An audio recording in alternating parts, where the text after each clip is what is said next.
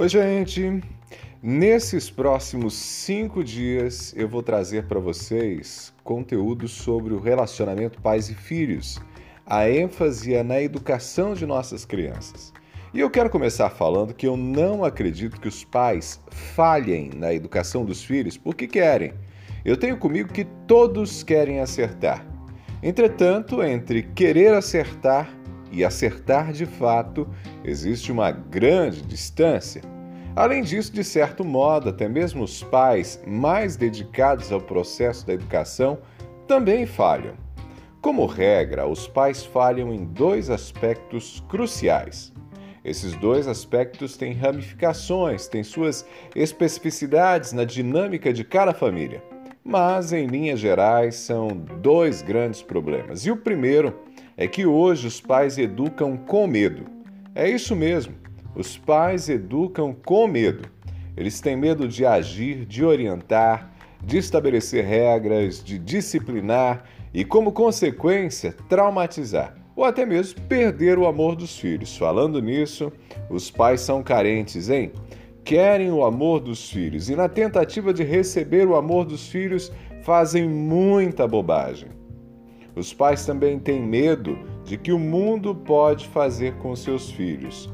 Por isso não querem expor as crianças. Acham que correm riscos. As crianças acabam protegidas das frustrações com os amiguinhos, das correções da escola, são protegidas do trabalho doméstico, são impedidas de sair às ruas, não recebem tarefas básicas para cumprir no dia a dia, tipo ir à padaria, comprar um pão, pagar uma conta na lotérica.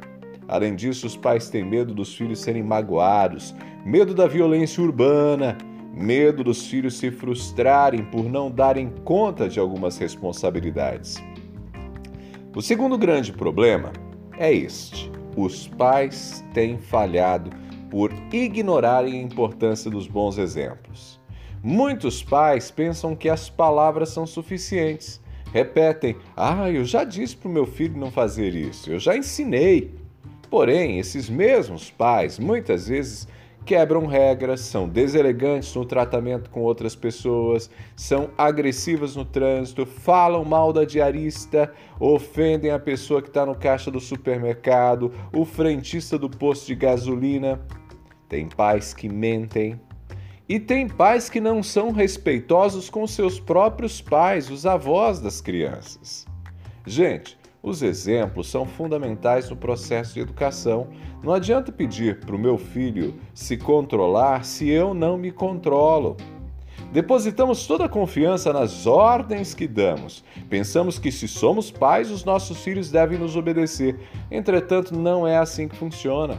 Crianças e adolescentes são grandes observadores. Eles notam desde muito cedo as contradições entre o que falamos e o que fazemos e aprendem muito mais com as nossas atitudes do que com as nossas palavras. Portanto, se você quer acertar na educação dos seus filhos, enfrente esses dois grandes problemas.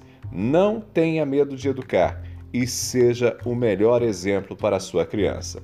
Amanhã a gente volta a tratar desse assunto. Abraços do Ronaldo e não esqueça, estou te esperando no Instagram. É só ir lá, arroba Ronaldo Neso. É isso aí, arroba Ronaldo Neso. A gente se fala.